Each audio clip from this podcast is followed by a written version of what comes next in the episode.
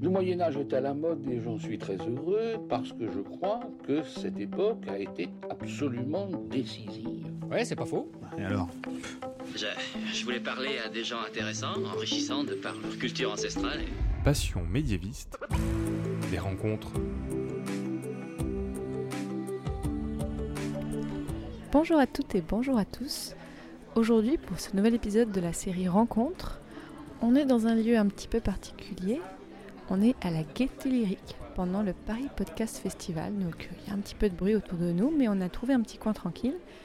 Et aujourd'hui, alors, comment il faut que je t'appelle? Je suis avec Benjir, avec Benoît? Avec Benjir ou avec Benoît, c'est pareil. Benoît, c'est mon vrai nom. Alors Benoît, je veux t'interviewer parce qu'en fait, tu fais un podcast qui s'appelle La Diagonale du Vide, où on va dire que c'est un podcast rural ou comment tu décrirais? On pourrait dire un ovni, mais euh, c'est un podcast rural en fait, ou un peu sociologique, anthropologique. Euh, J'essaye un petit peu artistique et poétique. C'est en fait un mash-up, un blog, un audio-blog. Voilà comment je le définirais. Et alors, je voulais surtout te rencontrer parce que tu es un des rares podcasteurs que je peux recevoir dans mon podcast, parce qu'il se trouve que tu travailles, en tout cas en partie, en lien avec le Moyen Âge. Est-ce que tu peux me parler de ton métier, s'il te plaît? En fait, mon métier, c'est euh, restaurateur, conservateur de vitraux. On peut dire aussi euh, maître verrier. Et c'est principalement pour cette raison-là que je suis allé m'installer là où j'habite aujourd'hui, en zone euh, rurale, pour pouvoir y restaurer des églises peut-être un peu plus facilement que si j'étais resté en région parisienne, de là d'où je suis originaire. Et tu vis où? Dans le sud-ouest de la France, à côté d'une petite ville qui s'appelle Figeac, dans le Quercy. Le Quercy, c'est la région un petit peu désertique qui est entre Cahors, le Massif central et, les, et euh, Toulouse, quoi. C'est dans ce coin-là, dans un triangle comme ça. Et pourquoi ce coin-là est particulièrement intéressant pour la restauration de vitraux? Alors, ce coin-là en particulier n'est pas présente pas un intérêt particulier pour le, le patrimoine des vitraux. Cependant, quand j'ai fait mes études, je, je, me suis retrouvé à, à me déplacer en Bretagne, dans une région dans laquelle il y avait déjà beaucoup de concurrence, beaucoup d'artisans, J'étais pas originaire du coin, donc euh, c'était difficile de m'implanter. Et puis, euh, je travaillais en sous-traitance pour des ateliers de vitraux, en Normandie notamment.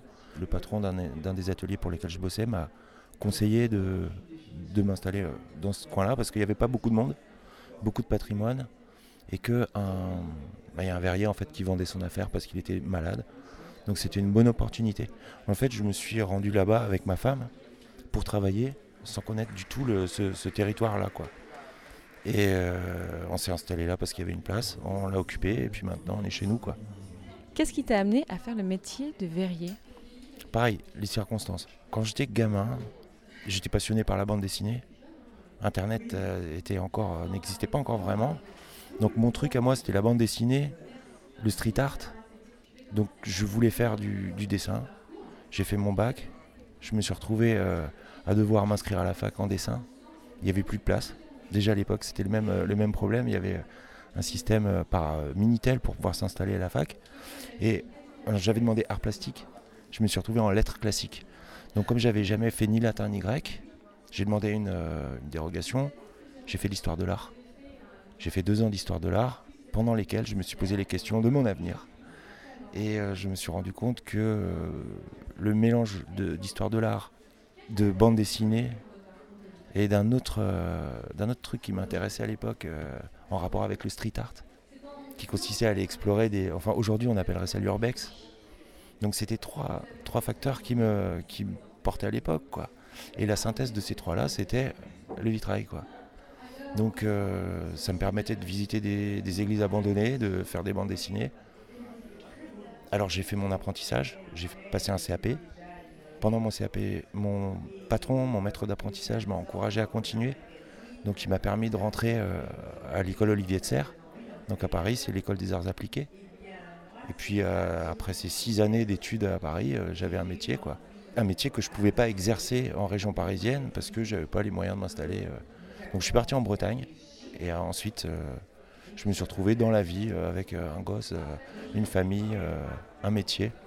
Et puis ça fait aujourd'hui 19 ans que je fais ça. quoi. J'aurais tort de changer maintenant. En fait, c'est une activité qui nécessite d'avoir des références pour pouvoir euh, prétendre à l'obtention de certains marchés. C'est des marchés publics il faut avoir des références de marché équivalents qu'on a déjà eu. Donc plus on a travaillé, plus c'est euh, facile de trouver du travail quelque part. C'est du long terme ce métier-là. Tous les métiers de restauration du patrimoine, c'est comme ça du long terme. Tu travailles avec des architectes qui te font confiance, qui te connaissent, qui te confient des responsabilités. Et si tu déménages, tu perds ces contacts-là. Et donc du coup, tu perds l'intérêt de, tout l'intérêt de, ton implantation. Quand tu as commencé à exercer ton métier de verrier, une fois que tu avais fini tes études, quelles ont été les premières choses sur lesquelles tu as travaillé? Les premières années, on fait de la sous-traitance. C'est-à-dire comme on n'a pas les références pour pouvoir avoir des, restaurations à son compte, j'ai travaillé pendant 5 ans, 6 ans pour d'autres ateliers de vitraux qui me, qui me confiaient du travail qu'ils avaient en trop. Donc j'ai travaillé sur la cathédrale de Narbonne, sur la cathédrale d'Auch, sur beaucoup d'églises en Normandie parce que je connaissais quelqu'un là-bas. Et ensuite, les premières euh, églises euh, en mon nom propre sont arrivées. C'était des églises qui étaient à côté du, coin où j'habitais. Donc des petites églises de campagne avec des vitraux 19e, tout simple.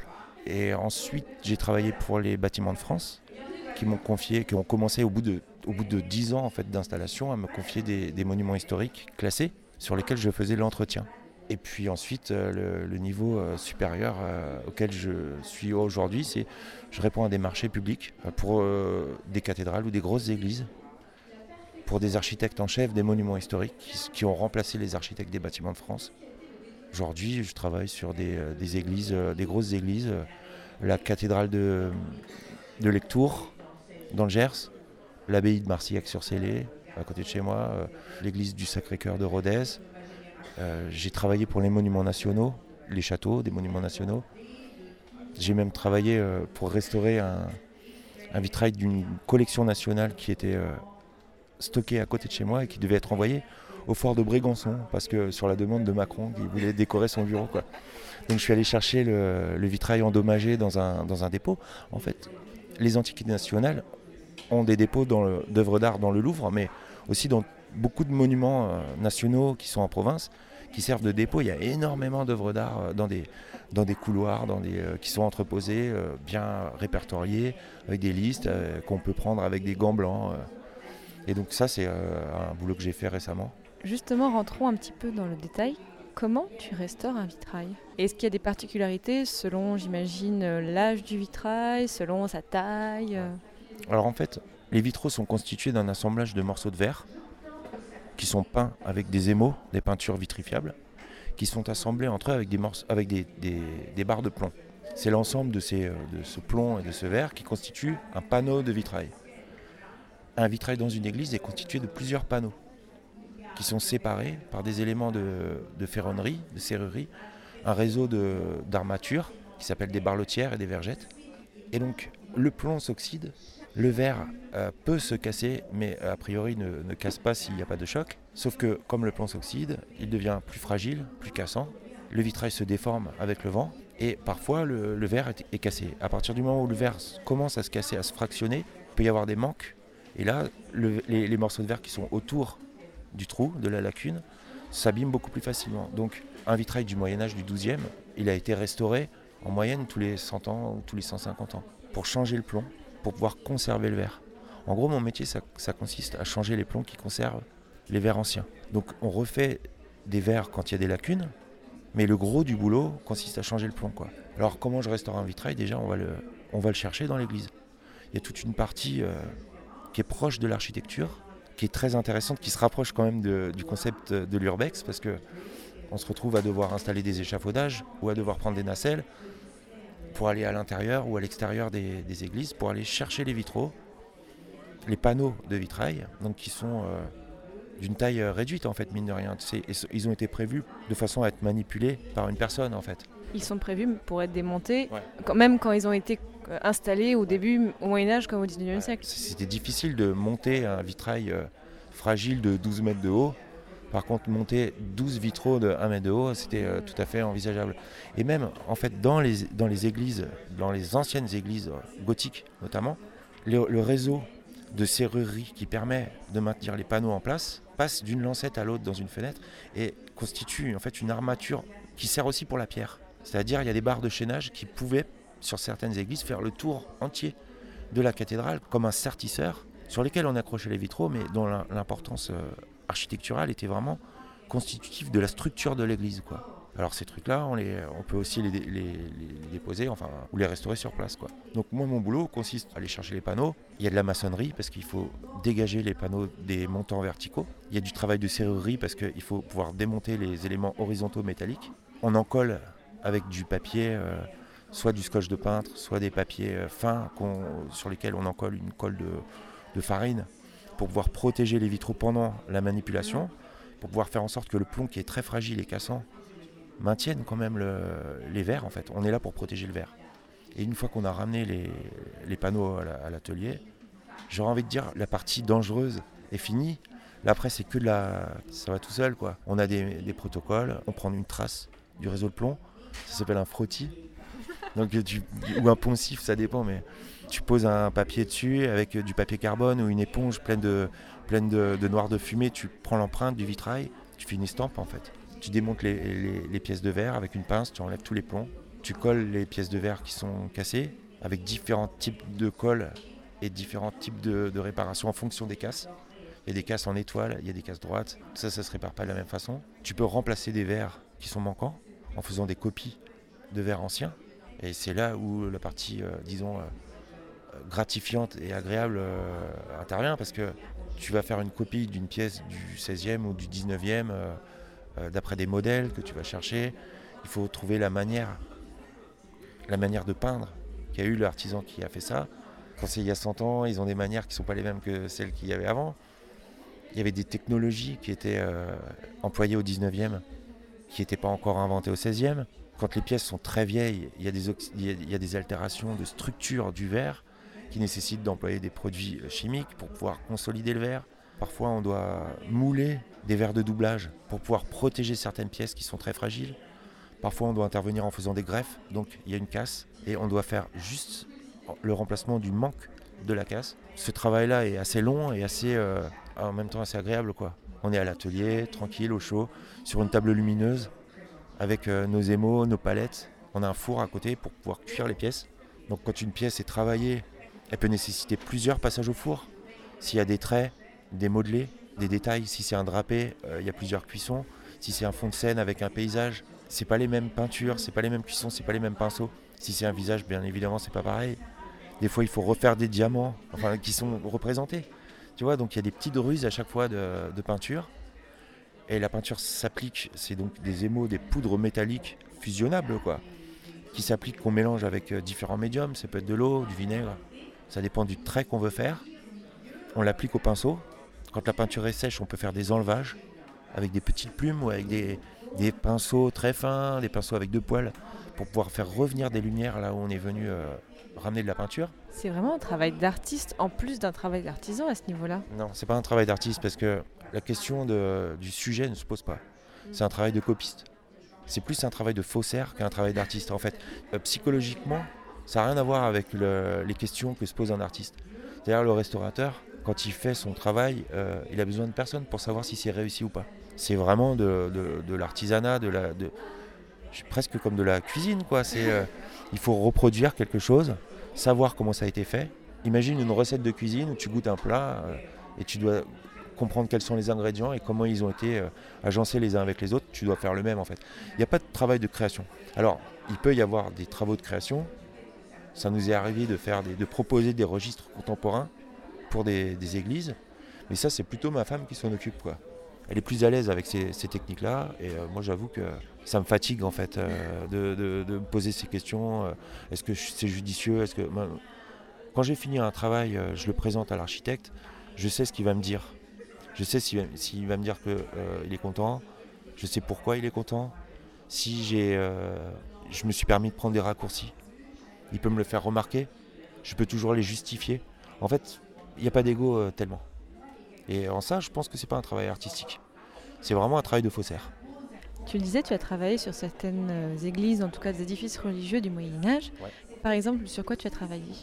Alors l'année dernière, j'ai travaillé sur la façade ouest de la cathédrale de Lectour, qui est une cathédrale du 12e dans le Gers, et sur les vitraux du chœur de l'abbaye de Marciac-sur-Célé. C'est un édifice qui est à côté de chez moi, qui n'est pas très connu, qui est sur le chemin de Saint-Jacques de Compostelle, mais euh, disons que c'est un édifice qui mériterait à être connu.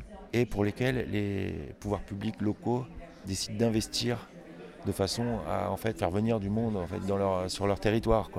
La restauration des églises comme la création des églises comme leur construction c'est des édifices politiques en fait qui servent à montrer le prestige du commanditaire ou du territoire sur lequel elle est implantée. Donc finalement, je travaille sur des églises, mais jamais euh, avec des instances religieuses. En France, les églises, c'est la propriété de l'État. C'est géré par les DRAC, les directions régionales des affaires culturelles, ou par le ministère de la Culture si c'est des monuments nationaux. Donc en fait, il faut les considérer comme des, comme des pièces d'un musée, en fait, un musée euh, à ciel ouvert. Et au lieu que ce soit des tableaux, c'est des édifices architecturaux. Alors, les bâtiments les plus prestigieux sur lesquels j'ai travaillé, c'est des monuments nationaux. Donc en l'occurrence, c'est des châteaux. Des châteaux que les gens viennent visiter, euh, des châteaux dans lesquels il y a des collections. Et euh, il y a un des châteaux qui est à côté de chez moi, qui s'appelle le château de Castelnau-Bretonneux, dans lequel il y a une collection de vitraux, parce que le, au 19e, ce château a été acheté par un, par un chanteur d'opéra, qui en- ensuite en a fait don à l'État, début 20e. Mais entre-temps, c'était un collectionneur. Et il a acheté énormément de vitraux anciens, en Allemagne notamment, et il les a fait monter. Alors, c'est des pièces anciennes qu'il a fait monter dans ses fenêtres de château. C'est des Macédoines. Donc, c'est des vitraux avec des vitreries euh, traditionnelles, des losanges ou des rectangles qui font rentrer la lumière. Et au milieu, il y a un médaillon avec une pièce très ancienne qui est sortie et qui est mise en valeur par le, décor. Donc, moi, j'ai travaillé sur ces pièces-là. C'est les plus vieilles. Et donc, la licorne euh, que je t'avais montrée en photo, euh, elle vient de, là. Quoi. Et ça, c'est une pièce du 15e. Donc bah, nous, on récupère ces panneaux-là, on, fait notre travail de changeur de plomb. Et en fait, on a des traitements qui sont différents en fonction des pièces 19e et des pièces 15e, qui sont dans le même vitrail. Ça, c'est les travaux les plus intéressants qu'on a fait. Et en plus du travail technique, qu'est-ce que tu fais comme recherche pour restaurer ces vitraux? Ta question me fait penser à un vitrail que nous avons dû restaurer, qui avait été complètement défoncé par une tempête. Donc la fenêtre entière s'était retrouvée détachée du mur, avec la serrurerie, tout était tombé par terre. Et c'était pas totalement cassé par terre? Si, c'était totalement cassé par terre, et donc il a fallu faire une copie de toutes les pièces du vitrail. On n'avait aucune pièce qui pouvait nous servir de modèle. On avait juste une vieille photo du vitrail, et ça représentait en fait la Vierge Marie sur un nuage, avec euh, une lune en dessous. Quoi. Donc c'était un vitrail du 19e siècle. En observant le vitrail, en, faisant des recherches avec Google Images, on s'est rendu compte que ce vitrail avait eu un carton. Donc le, le carton, c'est le papier qui a servi de modèle au peintre, qui était inspiré d'une image pieuse du 19e, qu'on retrouvait dans plusieurs livres, qui était elle-même inspirée d'un tableau de Esteban Murillo. Donc c'est un tableau du 15e ou 16e, je ne sais plus, qui était euh, exposé au musée du Prado. Et en fait, donc on a retrouvé ce tableau. J'ai téléchargé une, une image du tableau. Je me suis rendu compte que ça avait servi de modèle au vitrail, mais qu'en fait, c'était pas la version du tableau qui avait servi de modèle, c'était la version d'une copie du tableau qui avait été faite et au 18e, je ne me rappelle plus du nom du peintre, mais en fait, les- ces images-là, elles étaient copiées et les tableaux, ils étaient dans différentes églises. Donc le peintre Verrier s'était servi d'une image qui était inspirée d'un tableau, qui était inspirée d'un tableau. Donc on a retrouvé tous ces trucs-là. On a pris donc comme modèle certains drapés, parce qu'on s'est rendu compte qu'en fait la position de la Vierge était la même, mais les, dessins des drapés n'étaient pas tout à fait identiques. Donc on a choisi la version qui nous intéressait. Et puis j'ai fait de la copie euh, sur, une, grande feuille de papier avec une mine de plomb, quoi. Tout simplement, bon, avec les petits carrés, euh, en dessinant euh, mon dessin. j'ai passé trois jours à le faire. Là, il y a du travail de Là, création travail quand de- même. Ouais, mais, euh, mais encore une fois, ça n'a rien à voir avec, la- avec le coup de la page blanche. hein. C'est une création qui est confortable. Alors oui, c'est un travail d'artiste, parce que tu as des pinceaux, tu travailles sur les couleurs, tu finis par faire travailler des zones de ton cerveau qui sont alliées à l'esthétisme. Donc au final, euh, c'est pas loin. Mais il y a quand même une nuance, une nuance, et dans cette nuance, il y a le confort. Dans ton métier, quelles sont les difficultés que tu rencontres au-delà de ce que tu racontais avant Alors les difficultés, il y a deux types de, difficultés. Il y a celles qui surviennent dans les chantiers, au niveau de l'accès des, fenêtres. Parfois c'est scabreux, c'est vertigineux, et puis parfois on pense que ça va être scellé avec un, matériau euh, qui part facilement. C'est pas le cas. On se retrouve à devoir euh, tu montes euh, à ton échafaudage avec un scalpel et puis tu finis par redescendre pour aller chercher un marteau piqueur. Ça arrive parfois. Il faut être prévoyant et euh, pouvoir euh, faire face, pouvoir improviser quand même en chantier. Et une fois que tu arrives dans ton atelier, il peut y avoir des difficultés dans la manière de, lire le travail qui a été fait par tes prédécesseurs. Il peut arriver de constater que tu ne sais pas euh, comment ils ont pu faire cet émail. Parce qu'il existe différents types de, de peinture. Alors, quand je parle de peinture sur verre, en fait, les vitraux sont colorés. Le verre est teinté dans la masse, il est coloré. Donc nous, on assemble des morceaux de verre de couleur sur lesquels on vient peindre avec des peintures opaques pour pouvoir faire les dégradés, les lumières. On n'intervient pas sur la couleur. Parfois, sur les vitraux de la Renaissance et du 19e, il y a des travaux qui ont été faits avec de l'émail. Donc c'est des peintures vitrifiables transparentes, colorées, qui peuvent venir altérer la couleur du verre. Et ça, c'est assez, assez délicat à maîtriser parce que tu as un type de bleu bien particulier qui fait penser à la, couleur d'un canard euh, qui sert souvent pour, les fonds de scène. Et aujourd'hui, on a un bleu qui est moins vert sur lequel on peut être obligé d'intervenir avec du jaune ou avec du vert pour pouvoir transformer la couleur et la rendre, euh, disons, euh, harmonieuse avec les, verts qui constituent l'ensemble. C'est délicat à maîtriser, tu peux te planter, tu peux faire des trucs qui te semblent bien. Sur ta table lumineuse, la lumière est la même, tu la passes dans la vitrine, parce qu'on a une, table lumineuse qui nous permet de peindre, une vitrine qui nous permet de voir la peinture qu'on a faite à la lumière du soleil, une vitrine au nord, une vitrine euh, en plein soleil, pour effectivement voir euh, quand la lumière change, la couleur peut changer. Et puis ça peut arriver d'avoir fait une pièce de laquelle on est super contente sur la table lumineuse, on la place dans la vitrine, elle est bien, et puis le, nuage s'en va, le soleil arrive, et là on se rend compte qu'elle n'est pas du tout... Euh, donc à ce moment-là, on recommence. Ou alors, si elle est pour être exposée dans l'église, au nord, qu'on est sûr que jamais un rayon de lumière ne viendra taper dessus, on peut la laisser. Et ça, c'est des, des, tournures assez délicates, quoi. C'est-à-dire la lecture de la lumière, de la place qu'elle vitraille dans l'église et du travail qui a été fait pour le rendre comme ça. Ça, c'est des travaux d'interprétation qui nécessitent quand même de l'expérience, quoi.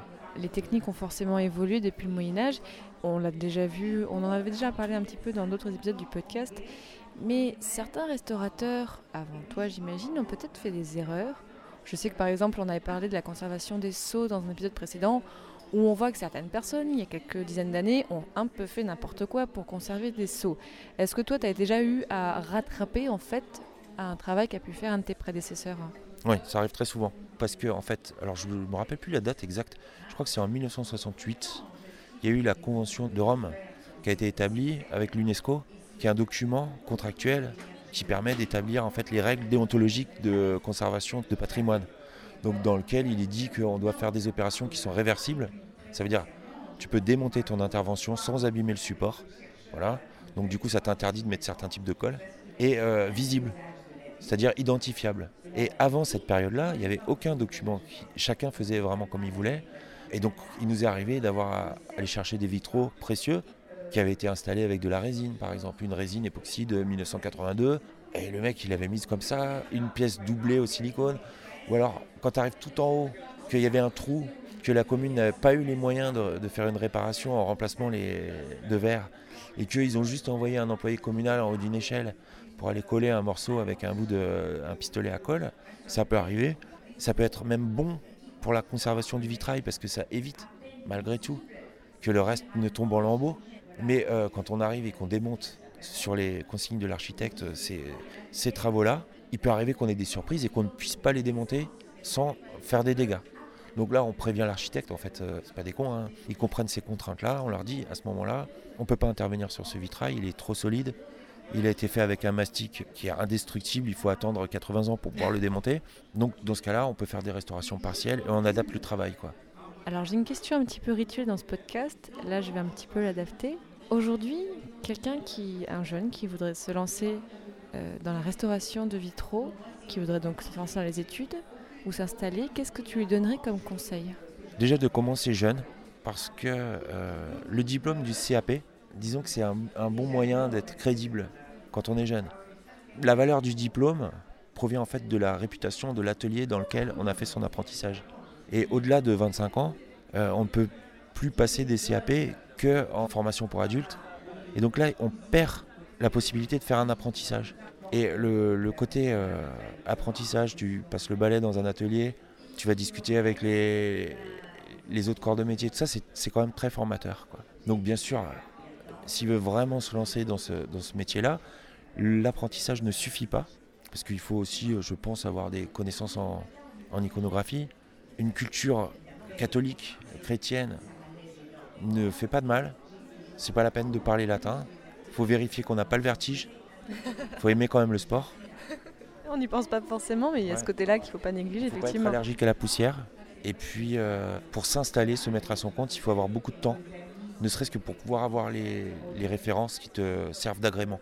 Donc, l'apprentissage, c'est aussi un moyen qui permet d'entrer en contact avec des professionnels qui peuvent te donner du boulot pendant ces premières années. C'est aussi pour ça que c'est intéressant. Voilà, donc euh, bon courage. Soyez patient, tenace. Puis, euh, c'est un beau métier quand même.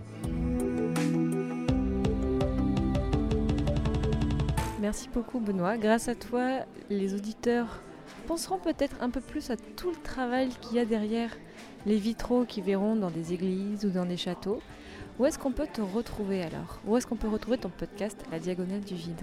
Eh ben, la diagonale du vide, euh, c'est chez PodCloud en fait. Donc, euh, lepodcast.fr. J'ai un blog, euh, La diagonale du vide, chez WordPress, sur lequel je publie mes épisodes, mais euh, que je j'agrémente de- de- d'articles et de photos. Je mets des photos qui concernent mon travail souvent sur Instagram. Donc, c'est Benjir triple zéro. Pareil sur Twitter. Voilà. Merci beaucoup. Encore une fois, le bruit autour de nous, c'était pendant le Paris Podcast Festival 2018. Merci à tous de nous avoir écoutés. Nous aussi, retrouvez le podcast Passion Médiéviste sur les réseaux sociaux, donc euh, sur Twitter, sur Facebook, sur Instagram. Et je vous dis à très bientôt pour un nouvel épisode de Passion Médiéviste. Salut